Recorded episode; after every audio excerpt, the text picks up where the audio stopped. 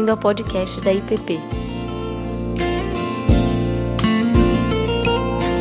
A mensagem que você está prestes a ouvir foi ministrada pelo pastor Davi Rabê.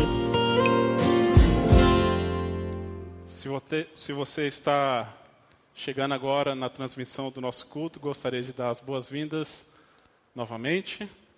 Eu sou o pastor Davi, um dos pastores aqui da Igreja Presbiteriana do Planalto. Pastor Tiago está em viagem de férias com sua família, tendo um tempo de descanso. Também seguiremos orando para que ele tenha um bom retorno ao longo dessa semana. Nós demos início na semana passada a uma série de estudos uh, na carta de 1 Pedro. E hoje nós faremos a leitura de 1 Pedro, capítulo 2, dos versos 1 a 10. E essa série tem o chamado de um mapa para uma era secular, onde nós temos olhado para a sabedoria de 1 Pedro para entender como nós, como igreja, podemos viver em meio a dias difíceis e turbulentos. Faremos a leitura da palavra do Senhor. 1 Pedro 2, versos 1 a 10. Despojando-vos, portanto, de toda maldade e dolo, de hipocrisias e invejas, de toda sorte de maledicência, desejai ardentemente, como crianças recém-nascidas, o genuíno leite espiritual, para que por ele vos seja dado crescimento para a salvação, se é que já tendes a experiência de que o Senhor é bondoso. Chegando-vos para ele, a pedra que vive rejeitada, sim, pelos homens, mas para com Deus eleita e preciosa. Também vós mesmos, como pedras que vivem, sois edificados casa espiritual, para ser de sacerdócio santo, a fim de oferecer sacrifícios espirituais agradáveis a Deus, por intermédio de Jesus Cristo. Por isso está na Escritura: Eis que ponho em Sião uma pedra angular eleita e preciosa. Quem nela crer não será de algum modo envergonhado.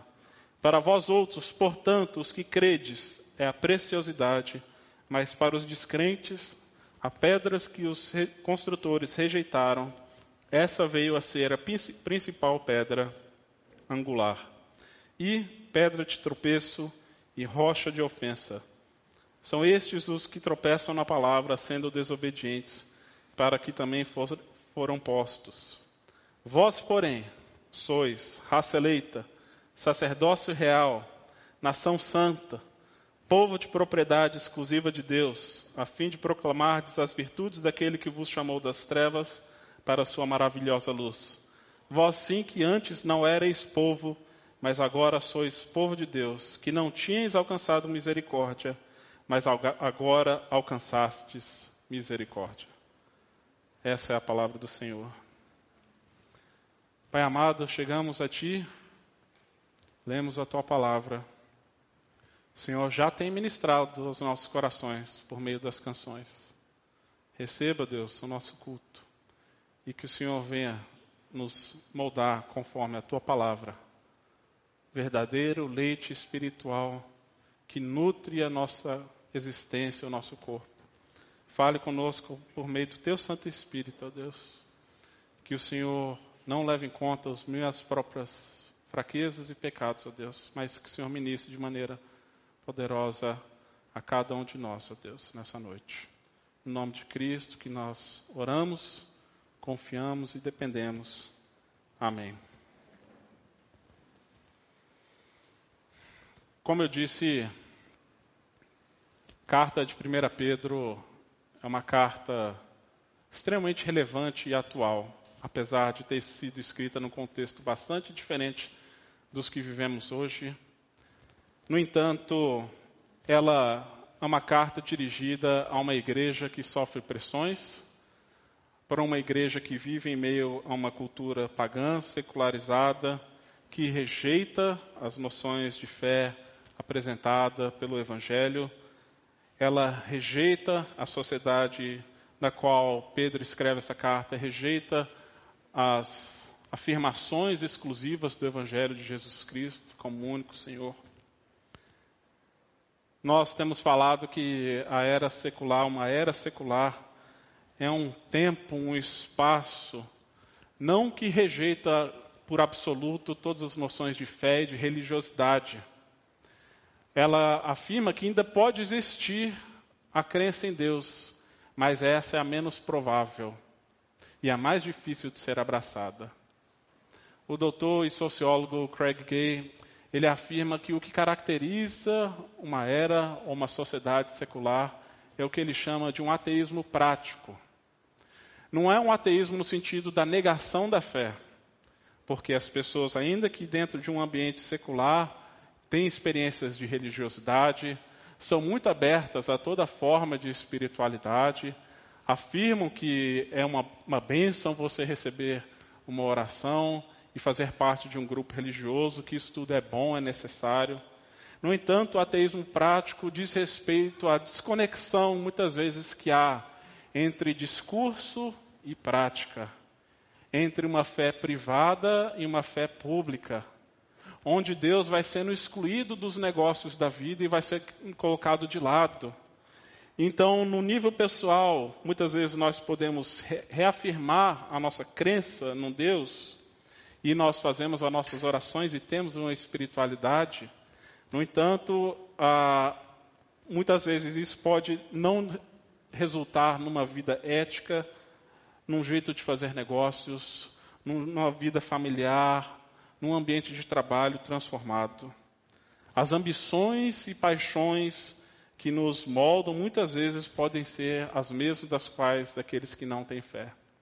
E é para dentro desse contexto que Pedro escreve, para uma igreja que agora passa a sofrer todo tipo de pressão por abraçar a fé exclusiva em Jesus Cristo. E Pedro escreve então para uma comunidade gentílica que está espalhada por toda a Ásia Menor. E essa aqui é uma carta circular, ou seja, ela era repassada por, a, a, através dessas comunidades para as outras, eram lidas nos seus cultos públicos e as pessoas então compartilhavam aquilo que estavam aprendendo e buscavam viver então de acordo com como Pedro estava instruindo. É uma carta que visa não apenas trazer alertas, mas encorajamento e ânimo para uma igreja que está sofrendo essas pressões e perseguição. E nós vemos então Pedro, e segundo ele, no capítulo 5, ele está acompanhado de Marcos, muito provavelmente o evangelista, por seu filho na fé, e também por Silvano, que é quem redige essa carta. Pedro ele afirma que ele se encontra na Babilônia. E esse é um outro jeito de escrever a cidade de Roma naquele período como capital do Império Romano. Pouco provável que Pedro estivesse na Babilônia que nós temos no Antigo Testamento, onde Daniel foi enviado juntamente com os israelitas. Ah, Pedro usa essa linguagem que é comum no Novo Testamento, como nós vemos em Apocalipse, ao descrever Roma como a Babilônia. E muitas vezes descreve esse grande império também como uma grande meretriz, como nós temos no livro de Apocalipse. E isso revela muito acerca da teologia e dos conceitos e da história na qual Pedro quer inserir o povo, dentro de uma narrativa maior onde essas pessoas, os cristãos do primeiro século, ele os chama de forasteiros e peregrinos. E isso nós vemos repetidas vezes ao longo da carta, assim na, sua, na abertura, como no capítulo 1, verso 17: Portai-vos com temor durante o tempo da vossa peregrinação.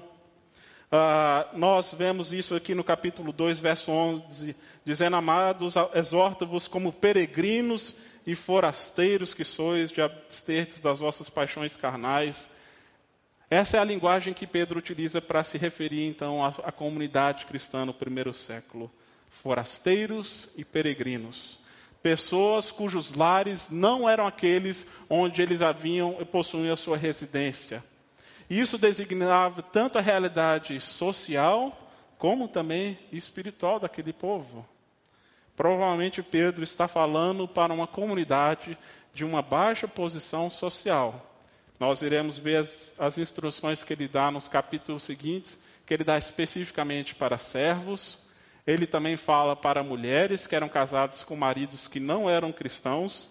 E essas pessoas, dentro da, da sociedade romana, eram aquelas cujos direitos e privilégios eram reduzidos e nada se comparava com os verdadeiros cidadãos romanos.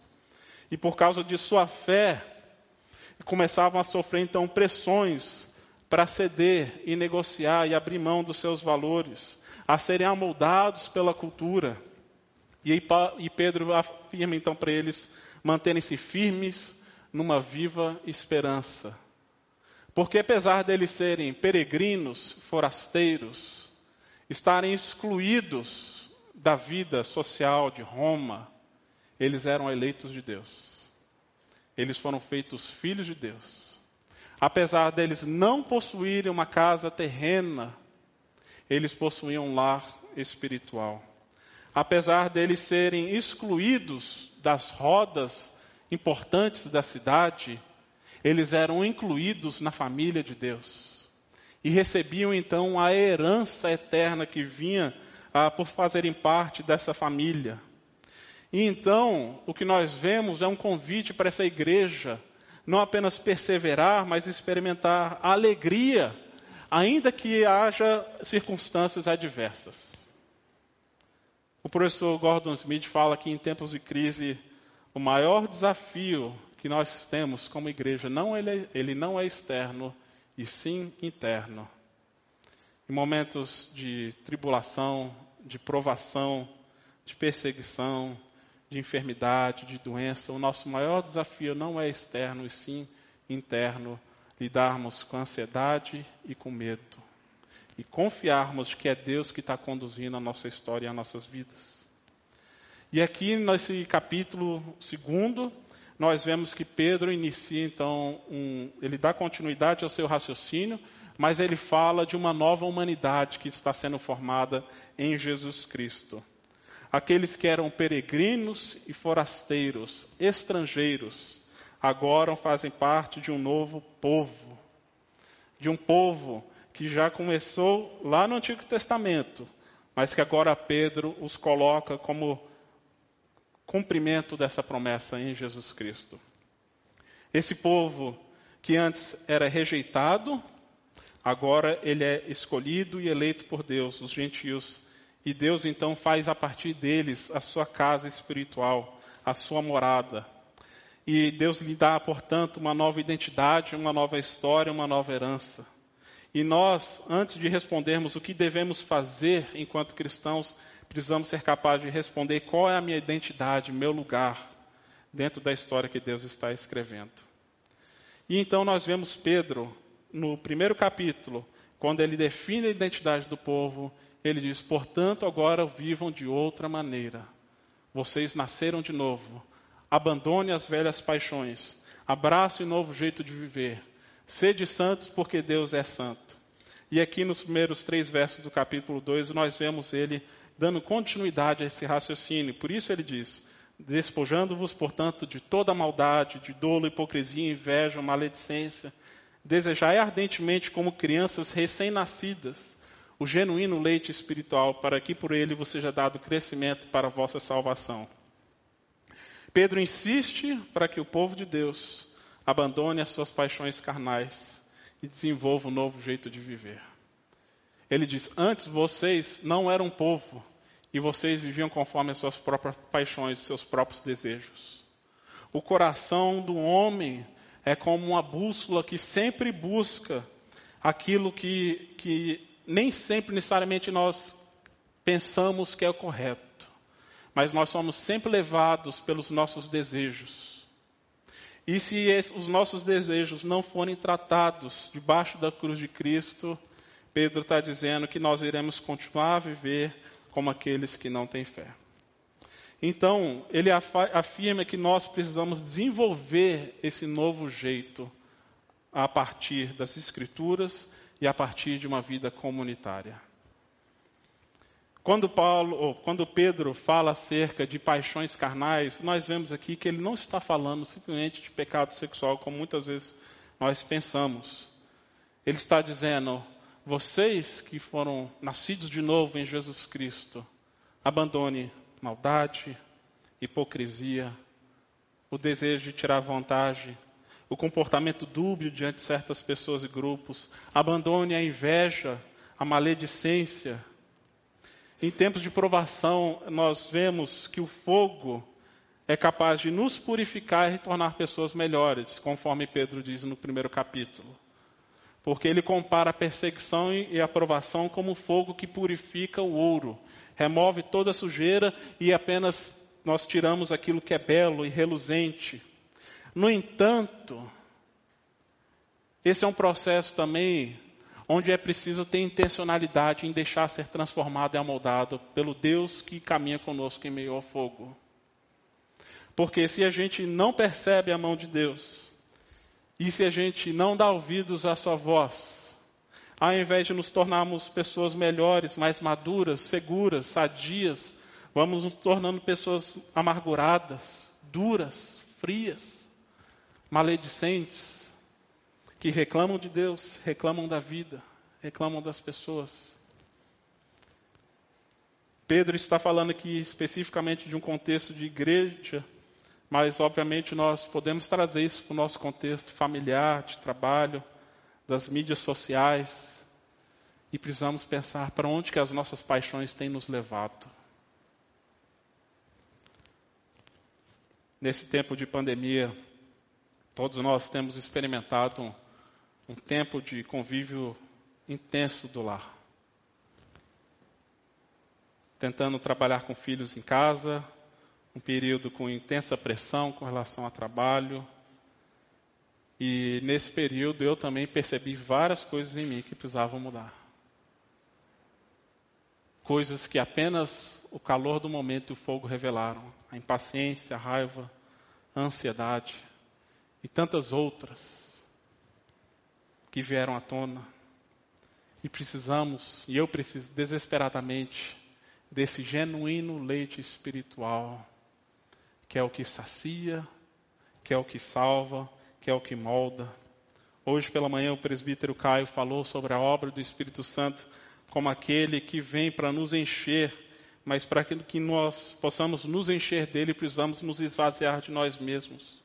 Abrir mão daquilo que nós achamos muitas vezes que é bom, mas que apenas destrói a nós mesmos e os nossos relacionamentos. E por isso Pedro afirma que nós precisamos, então, como crianças recém-nascidas, buscar esse leite espiritual. Mesmo em meio a esse período intenso de convívio familiar, nós resolvemos ter um outro filho e graças a Deus, Deus nos abençoou com uma nova gravidez.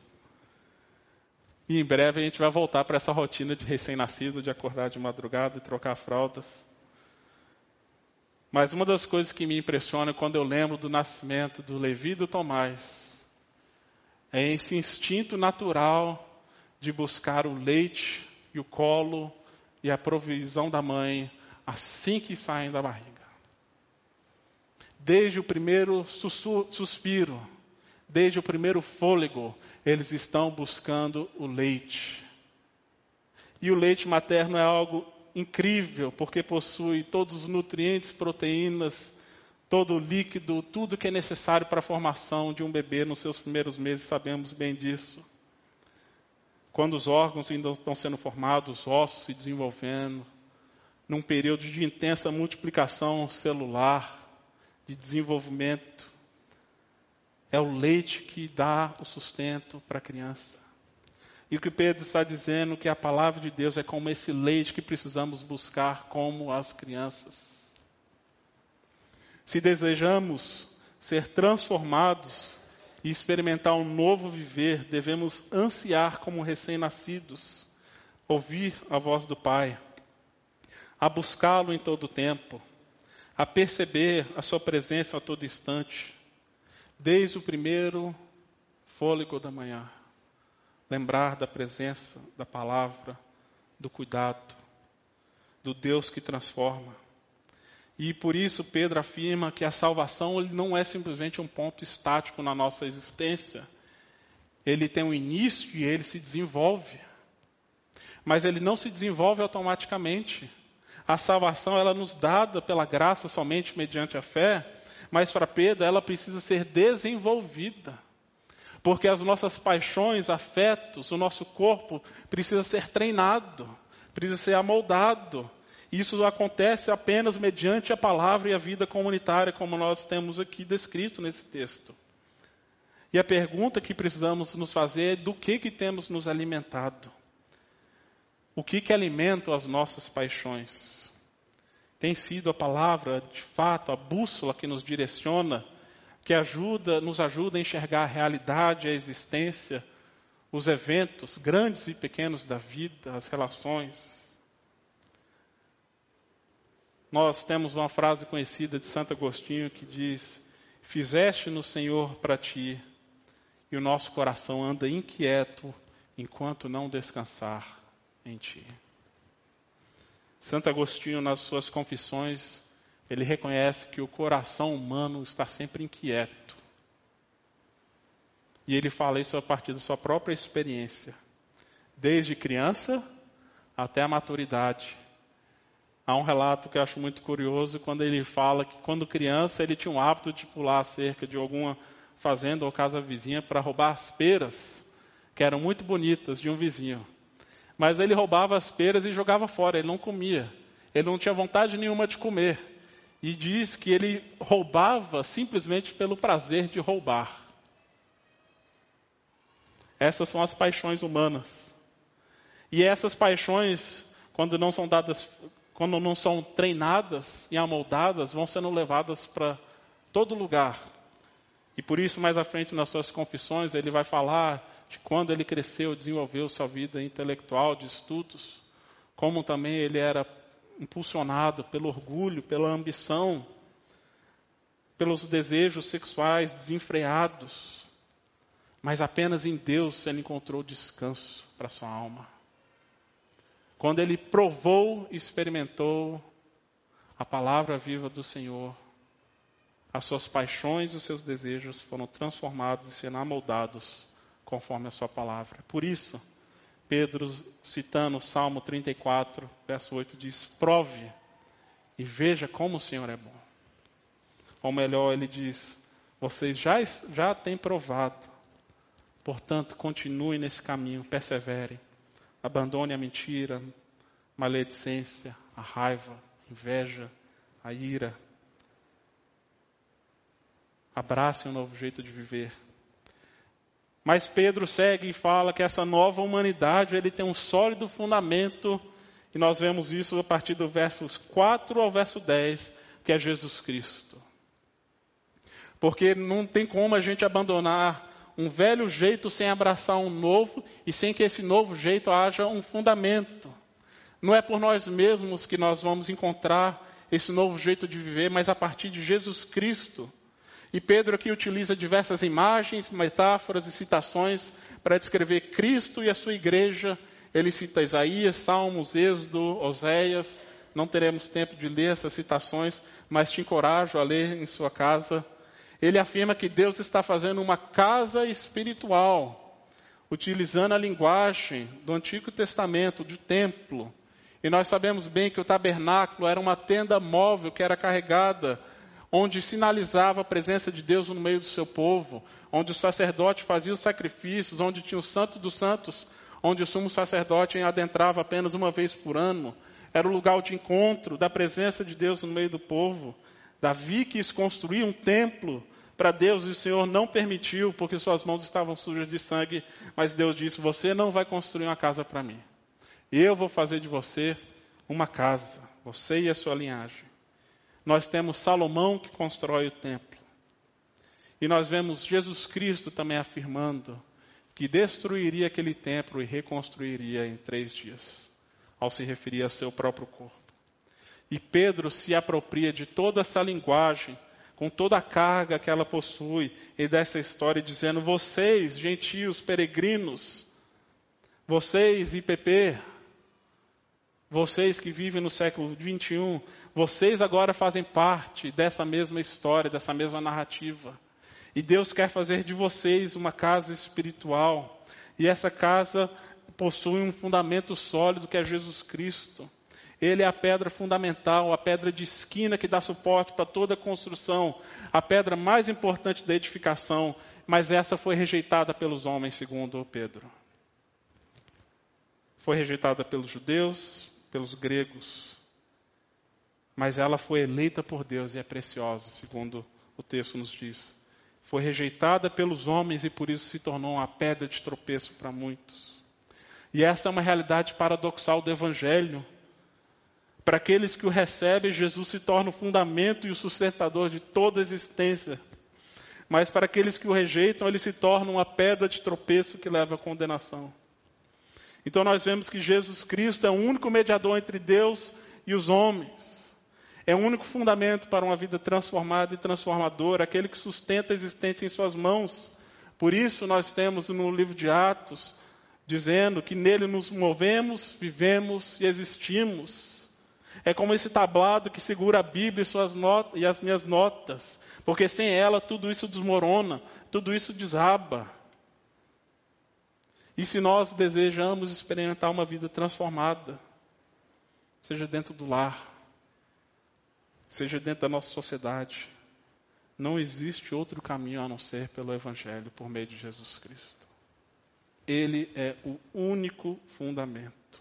Não existe outro fundamento que sustenta e governa a história.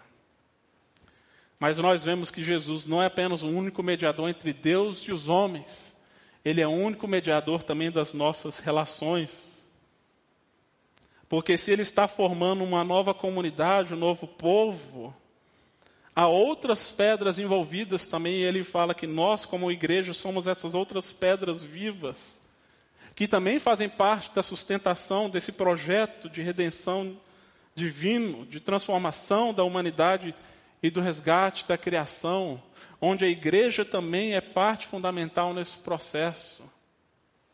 E para isso eu preciso reconhecer a vida do meu irmão, da pessoa que está do meu lado, como uma dádiva, como um dom. Deus que escolheu. Não fomos nós. E eu gosto muito da afirmação do Zé Machado, que diz que quem chama Deus de pai não pode escolher quem vai chamar de irmão ou irmã. É Deus quem elege. É Deus quem escolhe. Está implícito aqui o convite à unidade que vem do Espírito. Porque essa casa só permanece de pé por meio do Espírito de Deus que traz unidade. Quem escolhe as pedras, aquelas que são boas para, para a construção, é o Senhor, não somos nós. Não por causa das nossas virtudes, nem por conta a despeito das nossas fraquezas, mas por causa da graça de Jesus Cristo. Por isso, Pedro aqui faz uso de inúmeras imagens que nós temos também do Antigo Testamento. Raça eleita, sacerdócio real, nação santa, povo de propriedade exclusiva de Deus. Ele está dizendo que a igreja é a sociedade alternativa que espelha a glória de Deus no meio dos, dos homens. Que, de, que a igreja é um projeto de Deus para anunciar a sua obra de redenção de toda a humanidade. E nós somos os primeiros frutos, os primeiros de uma nova criação, de uma nova humanidade. E as nossas vidas então devem refletir a glória, o caráter, a bondade e a beleza do nosso Criador. Para que ao verem as nossas vidas, para que ao verem as nossas relações, possam ver as virtudes daquele que nos chamou das trevas para a sua maravilhosa luz. Conta-se que se na antiguidade um pesquisador, visitante estrangeiro fosse conhecer diferentes sociedades e religiões antigas, ele iria para o templo para conhecer aquela religião. E se ele fosse ali para o Império Greco-Romano, para, para a sociedade romana, ele iria para o panteão, onde ele encontraria diversos deuses que fazem parte do panteão greco-romano: Zeus, Dionísio, Hera, Poseidon e assim por diante. Mas se ele fosse levado então para o meio de uma comunidade cristã, ele poderia perguntar: cadê o templo de vocês? E os cristãos responderiam: não temos mais templo. Nós agora somos o templo. Nós somos a edificação. Mas cadê as imagens? Cadê as estátuas? Cadê a imagem desse Deus que vocês estão proclamando? E eles poderiam responder: não tem imagem, não tem estátua. Nós somos a imagem.